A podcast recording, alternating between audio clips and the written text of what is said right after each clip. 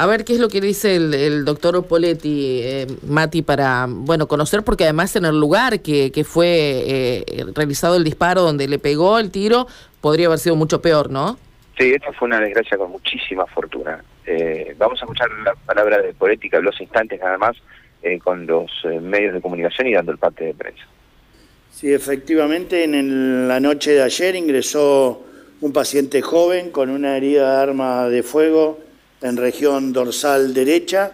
Eh, se encuentra internado en sala general. Eh, tuvo que mm, colocarse un tubo de drenaje pleural por un neumotórax.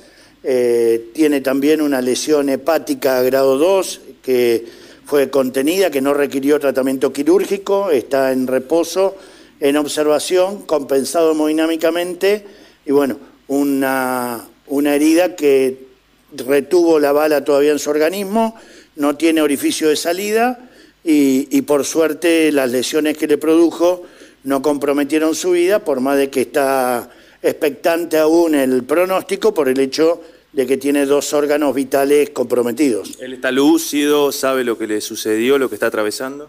Sí, sí, está en sala general, está contenido, eh, lo está viendo el servicio de cirugía general y de tórax, y en base a eso, eh, bueno, irá eh, cumpliendo los tratamientos que demande el servicio para luego empezar con dieta, cuándo se va a poder empezar a movilizar y ver cuándo, si no hay complicaciones, si para principios de la semana que viene podría estar recibiendo el alta. ¿No será necesario que sea intervenido nuevamente?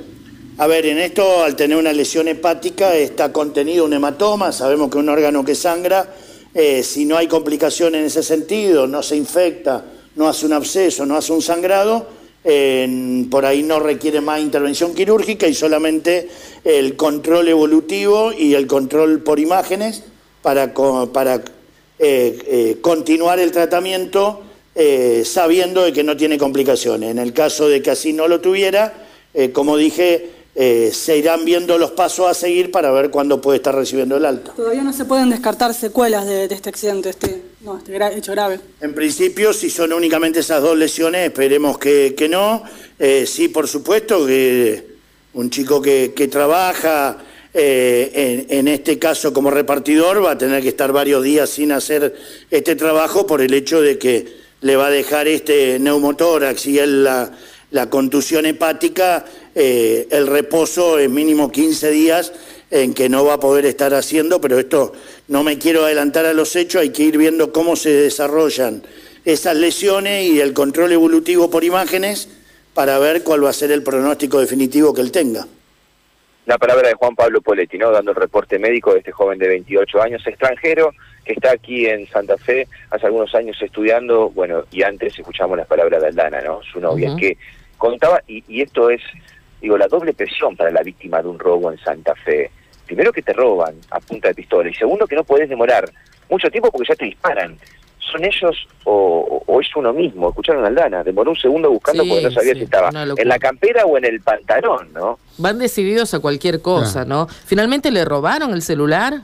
Sí, sí, se lo realmente le robaron. Solo por un celular. O sea, que un elemento de trabajo también que no va a tener este chico, ¿no? Por supuesto. Bueno, quien quiera darle una mano, a lo mejor pueda, ¿no? Algún celular que pueda acercarle, digo, estoy pensando, ¿no? no sé, a lo mejor no le hace falta, pero eh, yo supongo que es el elemento de trabajo tan fundamental como la movilidad. Sí, después hay que recuperarse y volver a salir y ponerse otra vez en riesgo, ¿no? Es tremendo también esa, esa cuestión que uno por ahí no tiene en cuenta. Gracias, Matías. Bien, la última, ¿no? Me dicen desde la, bueno, la Casa de Altos Estudios de la Bonaerense de este chico estudia que seguramente van a, van a colaborar con este de, múltiples, de múltiples funciones, ¿no? con, la cuota de... Claro. digo, Desde el punto de eh, vista emocional, eh, Matías acercándose, charlando a ver con él.